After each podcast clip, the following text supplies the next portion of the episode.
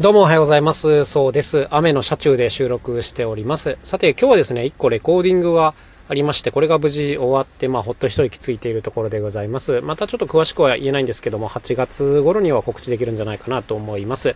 で、今回はですね、ちょっとイレギュラーな録音で、作曲家の方がうちの事務所ですね、愛知の片田舎まで来てくださって、事務所で録音するという感じでございました。まあ、というのもですね、いろいろ実験をしながら録音したいっていうのがあって、まあ、そうなるとね、こうどっかスタジオを借りてやるとなると、僕らも持っていける荷物には限りがあるわけで、パッと何かを試すには当然うちの事務所の方が具合がいいわけですよ。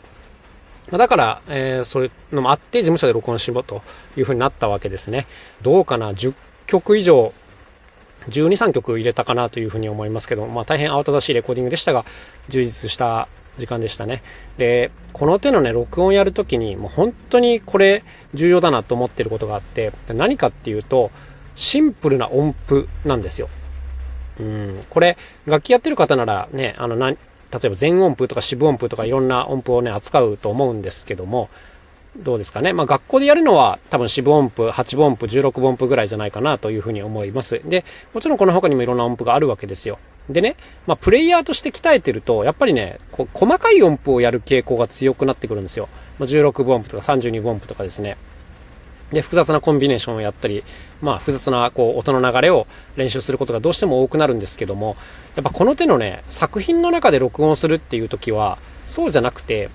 全音符とかね、二部音符、四分音符あたりの、すっごいこう、基本的な音符を演奏することが多いんですよ。まあ、少なくとも僕の体感ではね。そう。だから、なんていうんですかね、このシンプルな音符がいい感じにできないと、あんまりこうお仕事になんないねっていうところがあったりします。これね、本当に10年前の僕に言って聞かせたい。あの、頭はたいて、あの、言って聞かせたいんですけども、やっぱりこうね、例えば全音符って、あの、一声ので、ポーンみたいな、頭だけ一音みたいなことになったりするわけなんですけども、簡単に感じるんですよ。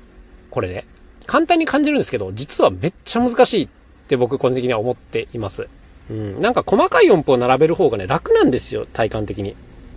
なんですけど、こうスカスカの中にポーンと一つだけ落とすみたいなのがね、しかもそれをこう、毎小節同じクオリティで落とすみたいなのっていうのは実はとても難しいんですね。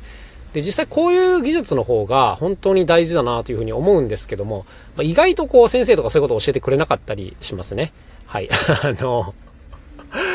ドラムで言えば、例えば頭だけシンバルシャーンってやってるみたいな状況なんですよ。これってなんかアホみたいに見えるんですけども、これをいい感じでできる人が少ないんですよね。だからそういうのができる人がこうお仕事になってるわけですけども、このシンプルな音符の大切さっていうのを、なんかもっともっとこう、身につけなきゃいけないというかね、あの、知っとくべきだなというふうに思いますね。はい。なんかこう、例えば、ちょっとだけボリュームが違うとかね、音色が違うとかなると、やっぱこう、同じ全音符でもね、すごい気になるわけですよ。シンプルな音符が繋がる人っていうのは本当に上手な人なんですけども、こういうのはもう訓練しなきゃ到底たどり着けない領域というかね、まあそういうのがあるなというふうに思います。自分自身ね、複雑なフレーズをやるときよりも、この長い音を一個ポンと置くときの方がね、ずっと緊張するんですよ。で、なかなかうまくいかなくて何テイクか取るみたいなことになりがちなんですけども、はい。まあ明らかにこっちの方が、まあ少なくとも僕にとっては難しいですね。でも作品の中で、実際細かい音符が必要な場面ってそんなに多くないんですよ。めちゃくちゃ盛り上がる時とか、複雑に聞かせたい時とかはあるんですけども、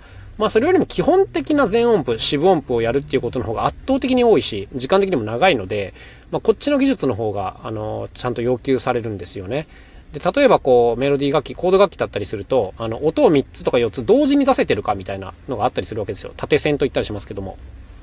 こういうのが意外と揃わなかったりすると。もうグダグダになっちゃうんですね、全体がね。そうそうそう。音を同時に出すって簡単じゃん、みたいな感じですけども、簡単じゃないんですよね。はい。まあ、こういうところに本当、レコーディングの面白さというか難しさがあるよなと感じた、そんな一日でございました。やっぱりもう、基本に勝るものなしというかね、あの、シンプルなものが上手にできるっていうのが本当に強い武器になるという、まあ、そんなお話でございます。というわけで今日も一日頑張っていきましょう。また明日お会いしましょう。さようなら、そうでした。